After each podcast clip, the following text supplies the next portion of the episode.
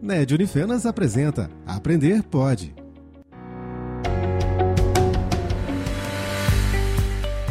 Olá, caro ouvinte! O curso de Pedagogia da Unifenas preparou para você uma série intitulada O Mundo Real da Leitura e da Escrita Desafios e Possibilidades.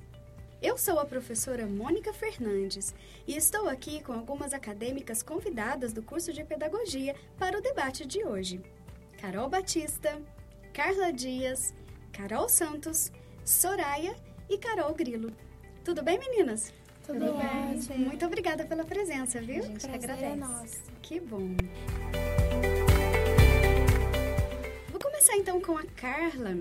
Carla, uma questão que preocupa bastante os professores é que às vezes as crianças não sabem escrever da forma convencional.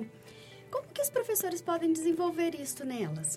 Ah, então, professora, de acordo com os referenciais da educação infantil, se desenvolve a forma convencional da escrita, dando ao aluno uma situação-problema, para que as crianças construam suas ideias e promovam informações de acordo com a sua realidade e interesse, montando uma lista de compras, por exemplo. Na intervenção pedagógica, o professor deve considerar essas ideias ao planejar suas atividades diárias, incluindo nelas também diferentes gêneros literários, pois a escrita também se desenvolve através da leitura. Olha que interessante, Carla. Então quer dizer duas questões, né? Dar situações problema e situações reais da escrita, né? Isso vai fazer com que as crianças entendam como é a forma convencional, ou seja, a forma ortográfica da escrita. Né? Isso, isso mesmo. Perfeito. Carol Batista, a reescrita de textos é apropriada? Ajuda no desenvolvimento da alfabetização? Sim, Mônica. De acordo com os referenciais, se desenvolve pela análise linguística. Ele trabalha a reflexão, a transformação do conhecimento próprio em situação de uso apropriando de conteúdos diferenciados. Dois exemplos de quando ocorre: um é quando a criança pega o dicionário para conferir a própria escrita, e o outro é quando, depois de uma produção de textos, os alunos trocam os textos para corrigir um do outro. Olha que interessante, Carol, uma sugestão muito prática para as professoras, não é verdade? Com certeza. Então, pedir que os alunos reescrevam seus próprios textos, né? Porque nenhum adulto, por exemplo, entrega um texto de primeira, ele sempre reescreve, corrige, e isso vai fazer a criança desenvolver né, as regras da escrita, a aquisição da escrita. Exatamente. Muito bem. Carol Santos, o que é um ambiente alfabetizador e como o professor pode gerá-lo em sala de aula?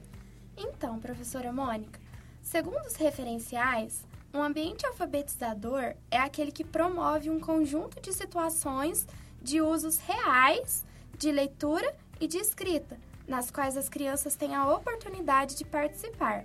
Não é necessário apenas ser feito em sala de aula, mas este ambiente pode ser constituído também fora de sala e até mesmo em casa. Um exemplo disso são as aulas que são desenvolvidas numa visita a museus, a teatros, aos parques. Excelente, Carol. Então, é bom para a gente pensar que a escrita, ela não está só nos livros, né? Ela está em toda a nossa cidade, em todos os locais. E promover isso, fazer com que a criança esteja em contato com esses ambientes alfabetizadores, com certeza vai contribuir para a escrita dela, né? Sim, com certeza. Perfeito. Soraya, qual é o objetivo e a importância da análise linguística na alfabetização? Bom, professora Mônica, de acordo com os parâmetros curriculares de língua portuguesa, a análise linguística é uma reflexão, ou seja, levar o aluno a pensar sobre o assunto. Ela facilita muito a compreensão e o modo de expressão de cada aluno, tanto na comunicação oral quanto na comunicação escrita.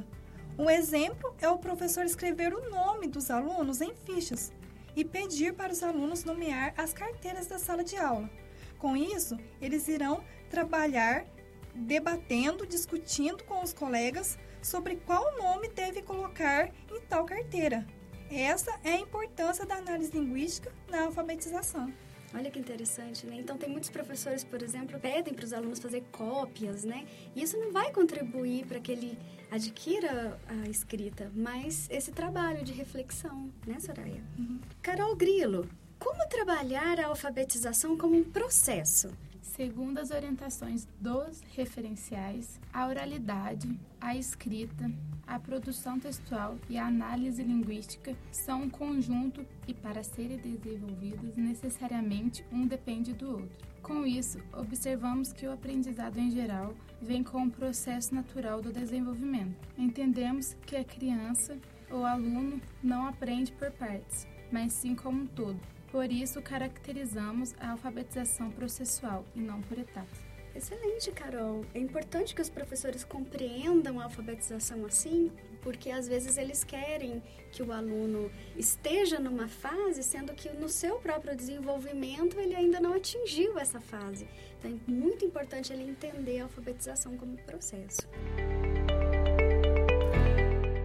Muito obrigada, meninas, pela participação em nosso debate.